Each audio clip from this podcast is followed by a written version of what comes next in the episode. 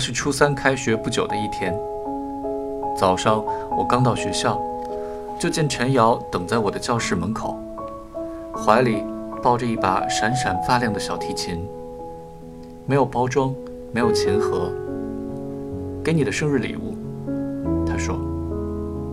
那时候送生日礼物刚刚成为风气，大家都是送一张贺卡之类的，好礼物也不过是一本书。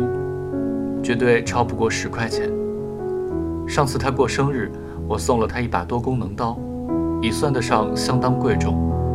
平口刀、剪刀、起子、镊子和勺子，可他居然要送一把小提琴给我。跟一般的礼物比起来，这东西看上去就像一艘航空母舰那么大，而且在我看来，价值也差不多。我伸手在琴上弹了一下。他居然发出了声音，我目瞪口呆。不是偷的，陈瑶不好意思地说：“是我自己攒钱买的。”我不敢置信地看着他，又看看小提琴。上课铃声响了，教室的门口聚了一群张大嘴巴看热闹的家伙。陈瑶把小提琴往我怀里一塞，匆匆地说：“上课了。”我回教室了，你不会拉着琴没关系，有了琴就会了。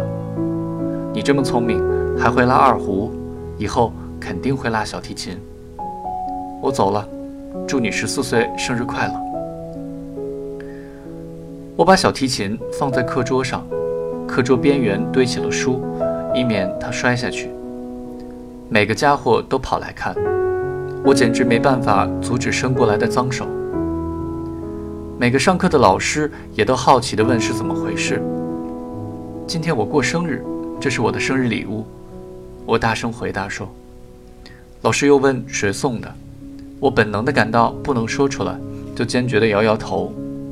我感到幸福极了，我爱上了这把琴。在穿透了窗子的八月末的薄阴天色中，小提琴的红色清漆发出柔和的光辉，我百看不厌。我用手指轻轻地抚摸着它，琴颈、琴轴、琴弦、琴码。我从来没想过这世界上还有一个东西会如此完美。到了中午，整个学校都知道这件事情了。每次下了课，教室门口就挤着一堆来瞧新鲜的小脑袋。一个老师说：“夏冲，你这样影响正常的课堂秩序啊。”能不能把你的生日礼物收起来？我紧张起来，瞪着他。过了一会儿，这老师笑了，说：“行了，别因为这句话恨我，你爱摆哪儿摆哪儿吧。”我想着如何回报陈瑶。到了下午，我终于想出来办法来了。最后一节自习课之前，我拿起琴飞跑回了家，把它藏在床单下。又从塑料房子存钱罐里取出全部的十块七毛五，一路跑回学校，竟然只迟到了十二分钟。放学铃声一响，我立刻跑去找陈瑶，请他下了馆子。那还是我平生第一次请客呢。我们喝了酒，也是我平生第一次。我不太记得我们都吃了什么，只记得要了一道姜丝肉。陈瑶看上去快活极了。他说：“喝酒，喝酒，我们就举杯庆祝。我们每人喝了一瓶汽酒，这东西大致上就是一种在汽水里兑上很少量的酒精的饮料。喝完之后，我觉得浑身绵软，眼前的一切都非常奇妙。我明白，这就叫醉了。我说去水塔，我们去水塔。我也对那个服务员说，走去水塔。”去你妈逼水塔！去水塔！那个国营饭店的服务员暴躁地说：“小逼崽子，吃完了赶紧滚！”我和陈瑶哈哈大笑，这一切都有趣极了。我们冲出饭馆，大喊大叫，满嘴都是姜的气味和汽酒的甜味儿。我们没有去水塔，而是去了区体育场，因为那是我们遇到的第一个高大的建筑。立刻就拐了进去。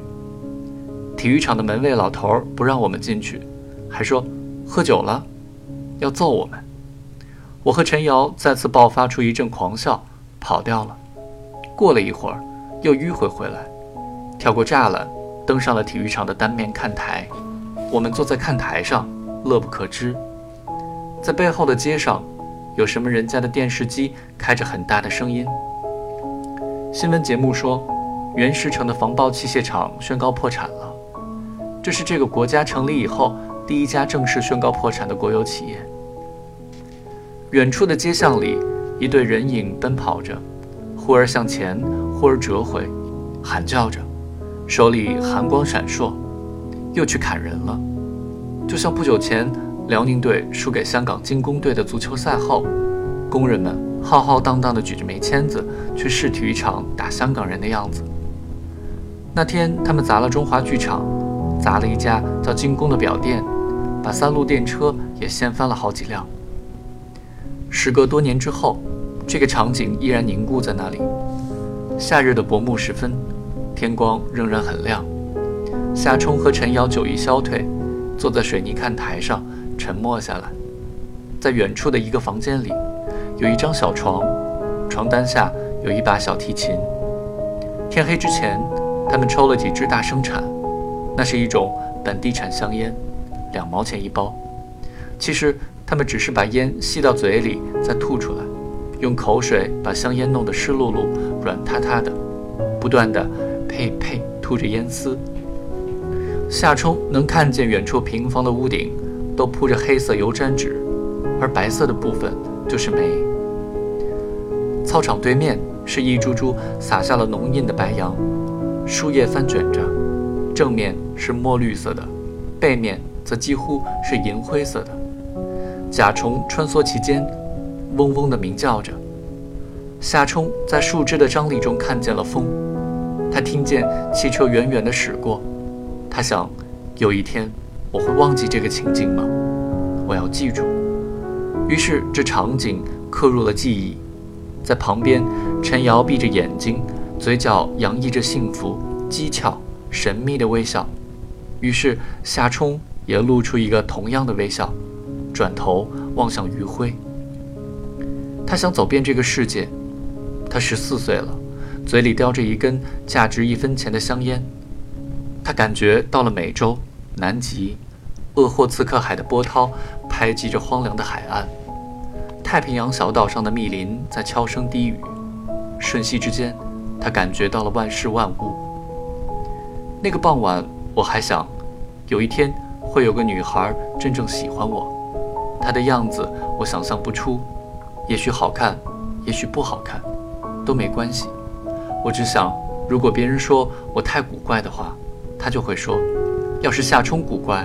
那么，我也一样。